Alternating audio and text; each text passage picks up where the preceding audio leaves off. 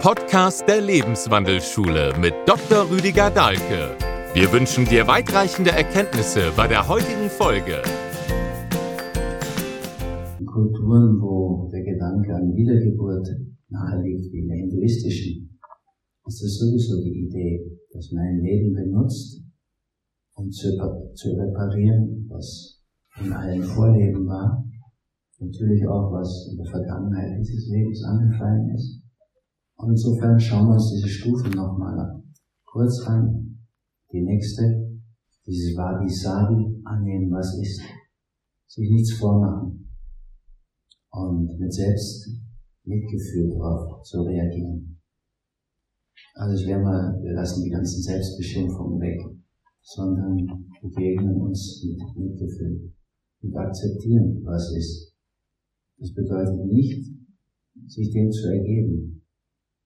Das kann schon sein, dass man Dinge so ins Unrecht, in den Missstand geraten empfindet, dass man was verändern will. Aber man muss trotzdem, und das meint es, Wabi Sabi, anerkennen, was ist.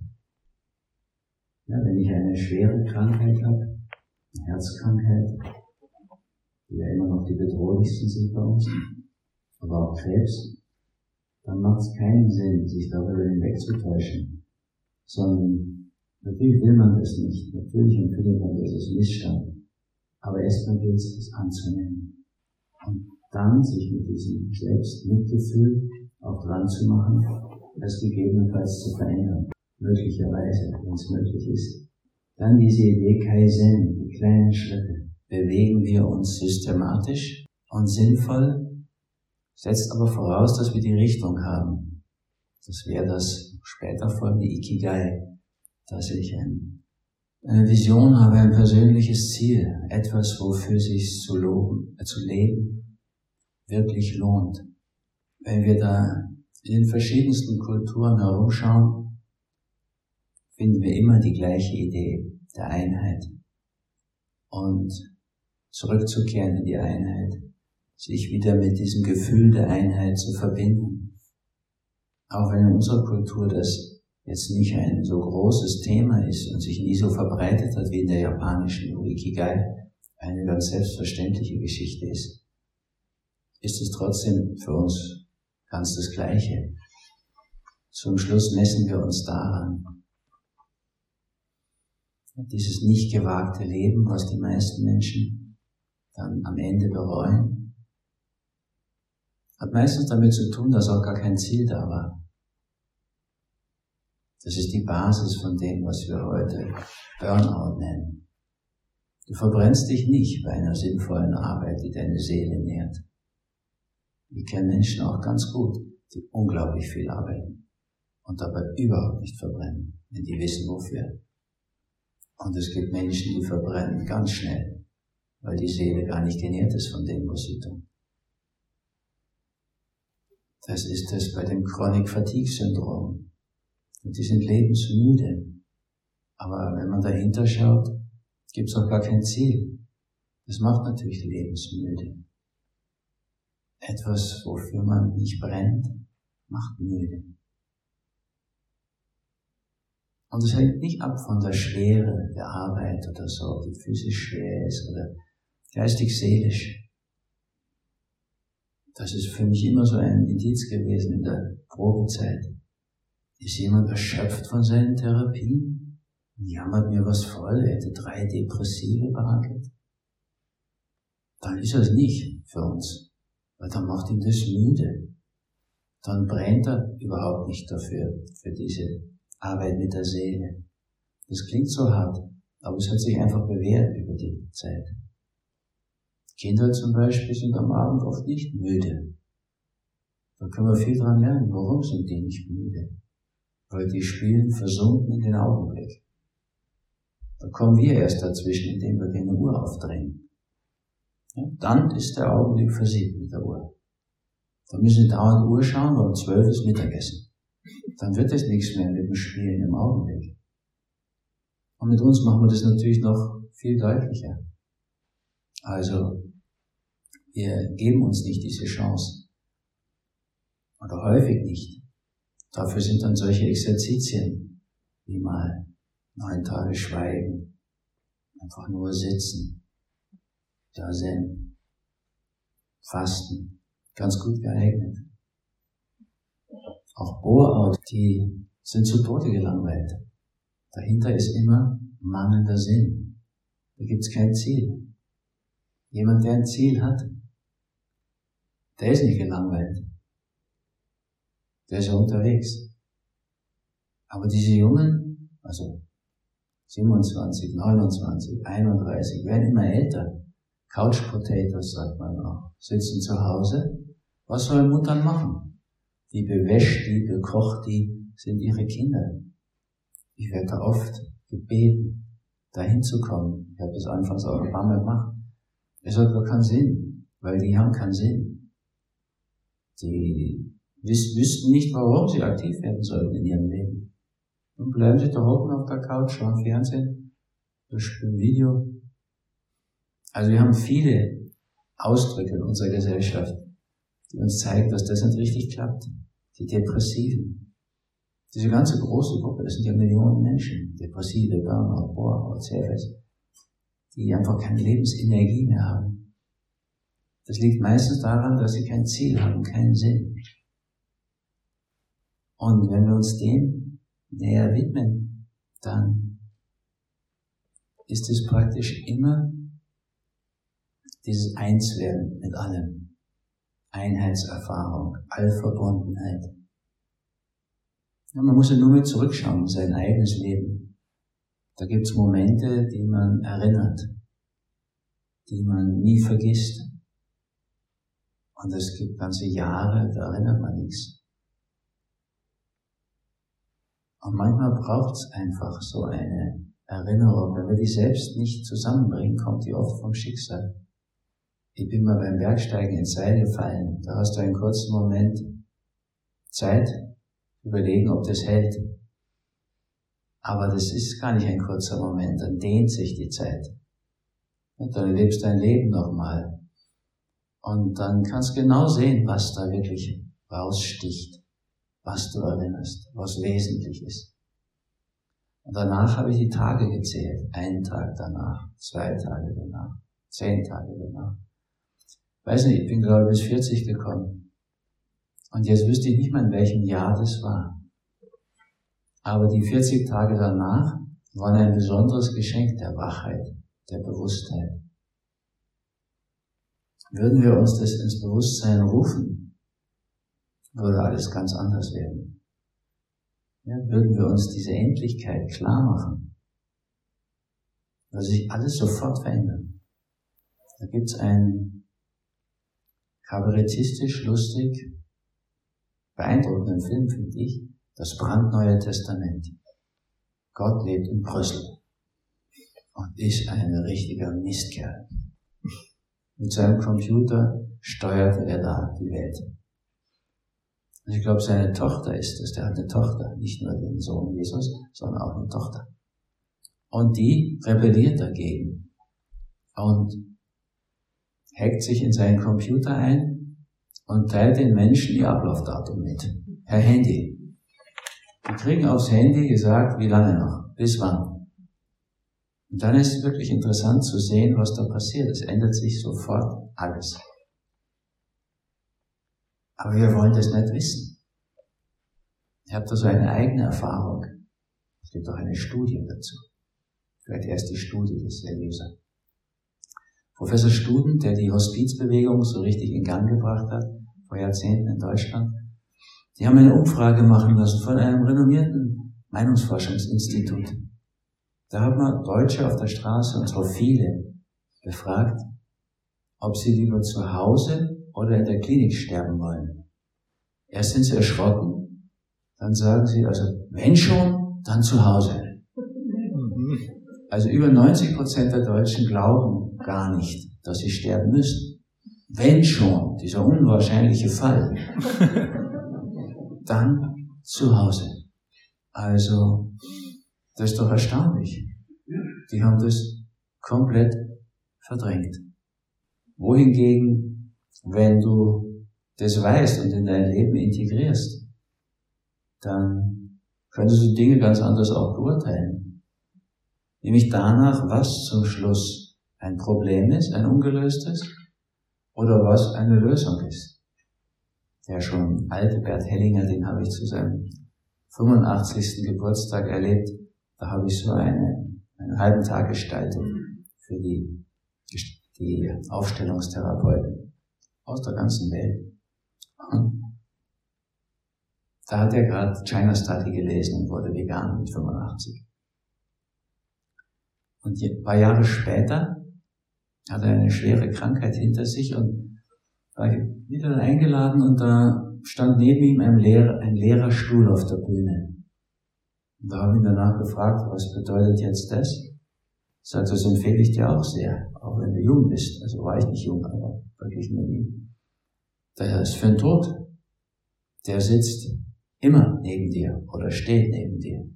Mir ist es jetzt so bewusst geworden. Ich war richtig dankbar auch für diese Todesnähe in dieser Krankheit, wo alle dachten, jetzt geht er.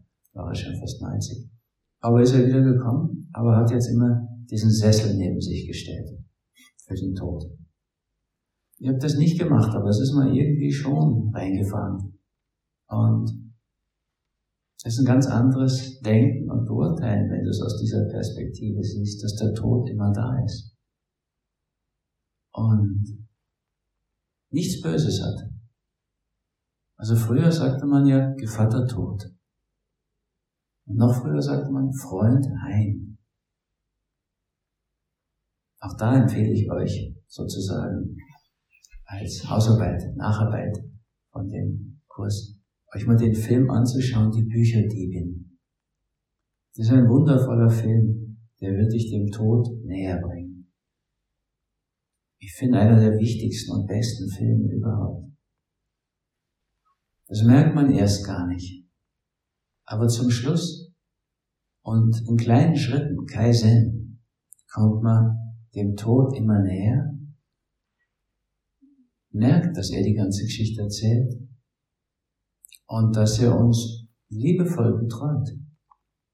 Daraufhin habe ich mal mein Gedächtnis durchgekämmt und habe ja tausende von Filmen gesehen noch mehr Filme verschrieben als Pharmaka, bin ich heute sehr froh darüber.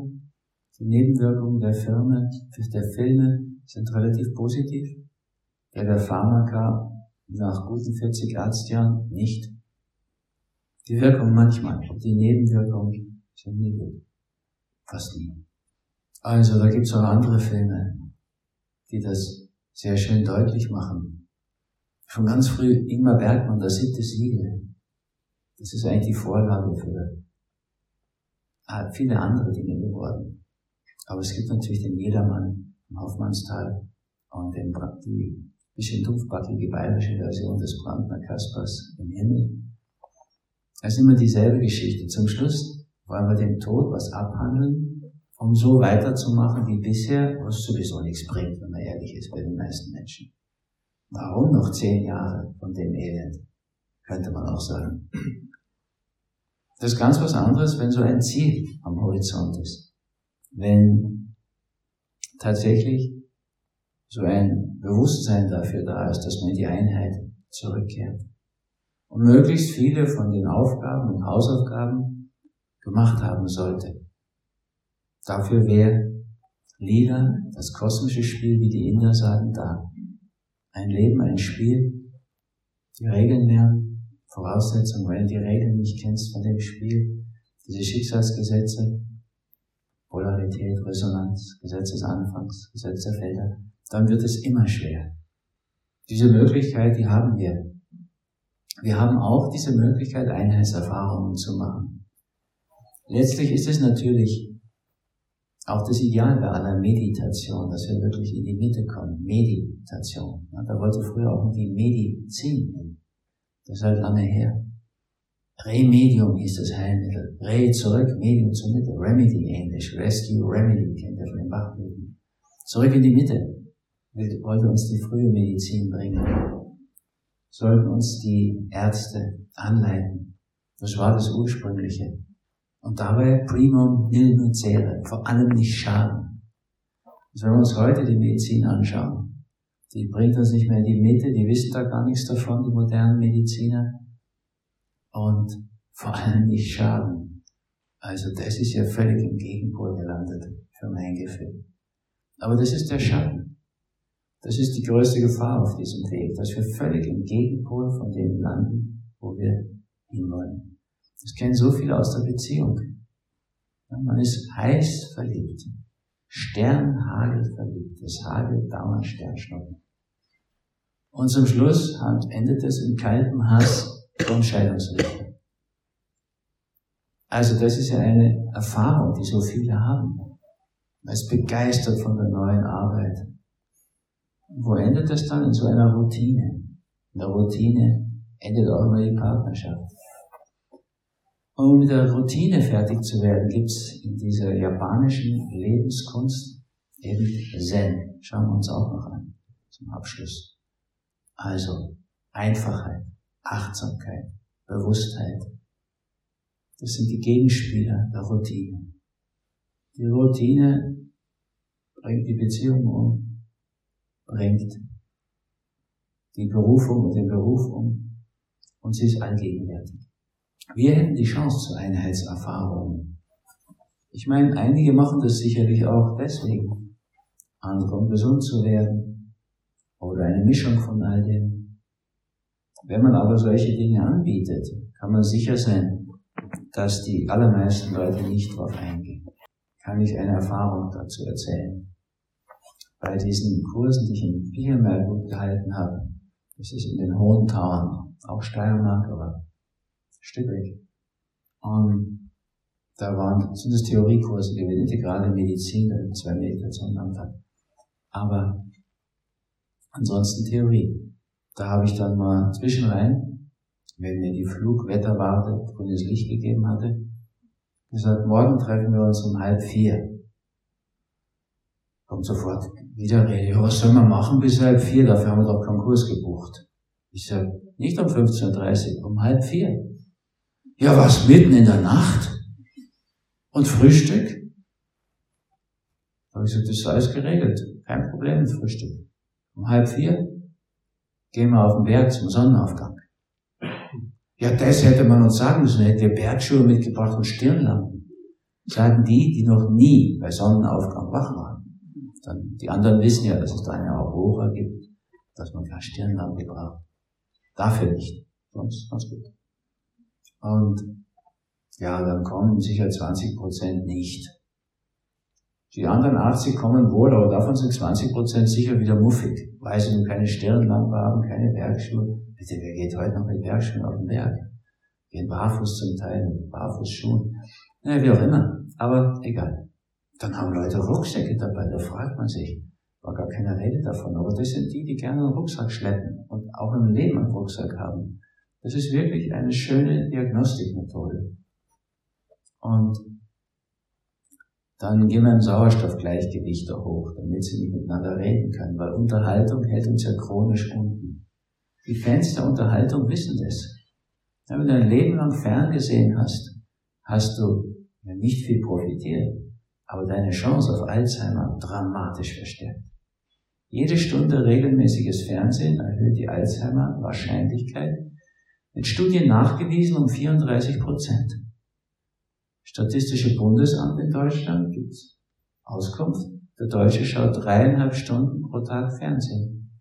Rechne 3,5 mal 34 und du weißt, warum die Epidemiologie auch rausfindet. Zum Schluss kriegen alle in Deutschland Alzheimer in anderen Ländern auch, da weiß ich nicht so genau. Wenn sie lang genug leben. Die Statistik ist schon richtig. Mit 70 haben zwei von 100 Alzheimer, mit 75 vier, mit 80 acht, mit 85 16. Jetzt habt ihr das Prinzip schon verstanden, verdoppelt sich alle fünf Jahre. Mit 90 dann 32, das ist dann ein Drittel. Aber mit 95 schon 64, das sind zwei Drittel. Und die jungen Frauen hier, die können 100 werden, locker. Aber was nützt dir das? Da hast du 128% Alzheimer Wahrscheinlichkeit.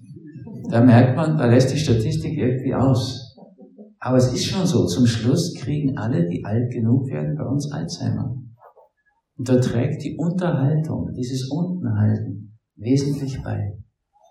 Wohingegen die Mönche und Nonnen, die nur für uns gar kein Vorbild sind, die haben gar keinen Nachwuchs mehr, die sterben aus, die Klöster. Das Einzige ist das von Williges Jäger, was noch Zuwachs hat. Aber nur ist er auch gegangen. Muss sehen, wie das weitergeht. Also die Nonnen und die Mönche werden regelmäßig über 90 und auch über 100. Das hat die Nonnenstudie ergeben zur Erforschung von Alzheimer. Man hat herausgefunden, die werden über 100 und kriegen kein Alzheimer.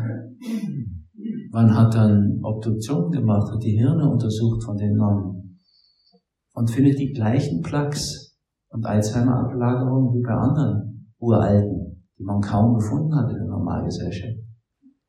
Nur in der Normalgesellschaft haben die Alzheimer. Mehrheitlich dann. Die alten Nonnen nicht. Liegt wahrscheinlich daran, dass die ihre Krisen hatten, bestimmt. Und, aber im Alter dann ihren Rhythmus gefunden haben, ihr Ziel hatten. Sie auch mit ihrer Beziehung abgefunden hatten. Die haben Christus in ihren Ring reingraviert. Sind mit Christus verheiratet. Die Mutter Gottes ist ihre Mutter. Gott Vater, ihr Vater. Das ist bestimmt nicht leicht am Anfang. Ich habe auch schon einige therapiert. Aber auf die Dauer eines Lebens wird man damit alt und kriegt nicht Alzheimer. Und das liegt sicher keine, daran, dass es keine Unterhaltung gibt und dass es Sinn gibt in deren Leben. Da bin ich sicher. Natürlich haben die auch diesen Rhythmus, das ist was Wunderbares, alles Lebensrhythmus, sagt Steiner. Die essen auch einfach, das ist auch was ganz Wichtiges. Und meistens aus dem Klostergarten viel. Oder haben Beziehungen zu den Bauern, die früher mal dazugehören. Also wir hätten da Vorbilder. Aber machen wir nicht. Und wir weigern uns schon bei so einer Idee wie Bergtour. Jetzt gehen wir da alle hoch, den Berg, im Abstand, sodass wir nicht Unterhaltung haben können. Und kommen dann ein paar Minuten vor Sonnenaufgang da, unten, da oben an und machen Tai Chi, meistens, was ja sehr frisch ist, manchmal auch Meditation. Und ich lasse die Augen einen Spalt offen, wenn die Sonne dann kommt, kann man direkt merken vorher. Lassen wir die Augen aufgehen. Und dann geht die Sonne auf. Das ist was ganz Besonderes. Und die geht dann auch in manchen Herzen auf. Früher, vorher war schon erleichternd, diesen Rucksack, der überflüssig ist wie ein Kopf, abzustellen. Ja? Machen wir auch eine kleine Meditation draus. Niemand hat gesagt, den da aufzuschleppen. Überhaupt kein Problem, was das gerechtfertigt erscheinen lässt. Aber machen wir halt. Ist schon mal eine Erleichterung, den bewusst abzusetzen. Und dann geht vielleicht noch die Sonne im Herzen auf. Jedenfalls danach ist die Stimmung ganz anders. Da bedanken sich dann Teilnehmer bei mir für dieses Erlebnis. Da kann ich immer nur sagen, ich habe die Berge nicht aufgestellt. Die stehen ja in Österreich immer rum. Das Hochgehen ist gratis. Das kannst du dauernd machen. Flugwetterwart anrufen kostet nicht wenig. Ja, ja. Dann gehen sie zurück. Und dann sitzen die 20, die verweigert haben da unten und hoffen, dass das ganz mies war. Aber war nicht. War berührend, beeindruckend. Dann gibt es sofort so eine Art ja, Gruppenbildung unter denen. Das hätte er uns sagen müssen. Weil ich habe ja immer Schuldabo. Aber ich werde ja auch bezahlt, das ist okay. Also, ich bin da schuld. Ich hätte das so anpreisen müssen.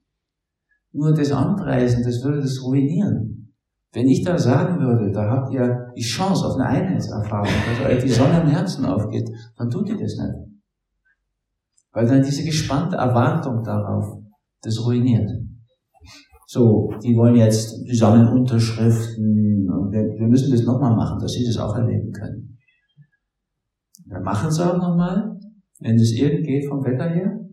Und ich weiß ganz genau, keiner von den Verweigerern wird eine Erfahrung dieser Art haben. Die anderen, die wieder mitgehen, da werden manche ihre zweite haben und andere ihre erste. Aber es ist noch nie passiert, dass in der Gruppe der Verweigerer, dieser chronischen Neinsager oder Ja, aber, diese Typen haben keine Chance. Und sind dann stocksauer. Jetzt müssen sie auch noch so früh aufstehen und den Berg hochgehen. Gut, wir besprechen das dann ausführlich, dass sie was lernen dabei. Aber Es ist wirklich sehr was Symbolisches, sehr was Deutliches. Also diese absichtslose, erwartungsfreie Art, sich auf den Augenblick einzulassen. Das wäre auch die ideale Form des Sitzens. Und da kommen auch diese komischen Geschichten her, die wir kennen aus dem Zen, wo dann dieses kosmische Gelächter losbricht, von dem Roshi, weil wir auf der Toilette, auf dem Abort, ich sagte das schon, Befreiung gefunden hatte. Warum? Weil da hat er nicht erwartet, dass beim Loslassen es jetzt passiert. Das erwartet auf der Toilette ja wohl niemand. Aber bei der Meditation ist es doch immer so ein bisschen dabei. Da kann man sich jetzt überlegen, wie kommt man da am besten hin? Da braucht es beides. Dieses lange, intensive, sich mit Disziplin einlassen auf ein Exerzitium und dann dieses Loslassen. Aus diesem Grund habe ich dann oft am Ende von so einem Seminar eine Atemsitzung gemacht, was in Corona-Zeiten jetzt gar nicht erlaubt ist, weil das dann nochmal, obwohl wir auch noch bewusst beim Atem sind, unter Umständen zu einem großen Loslassen führt. Werden wir auch wieder machen können. So viel zu diesem Thema Ikigai, Lebenssinn. Der persönliche Lebenssinn. Etwas zu haben, sich zu finden, wozu es sich zu leben lohnt. Das zu finden würde ich euch sehr raten. Nicht das Rausprojizieren, Gott suchen. Da gilt Rumi. Hör auf Gott zu suchen, suche den, der sucht. Ich finde ja noch fast ein Stück schöner. Hör auf Gott zu suchen, finde den, der sucht. Weil wir sind ja zu finden, wir können uns selbst finden.